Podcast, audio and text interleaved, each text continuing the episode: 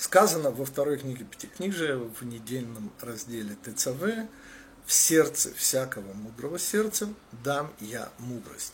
Очень странное, почти тавтологическое повторение, но если он мудр сердцем, так зачем же еще и нужна мудрость? И ответ очень-очень важен для всех, для нас, ведь не имеющий мудрости не сможет распорядиться имеющимся, снова тавтология, благу.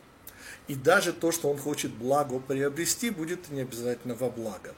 А следовательно, единственное настоящее правильное желание – это желание иметь мудрость.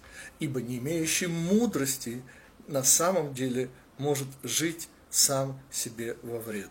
И потому единственное желание, а источник желания – это сердце, конечно же, желание иметь мудрость, что и сделал мудрейший из людей Соломон, сын Давида.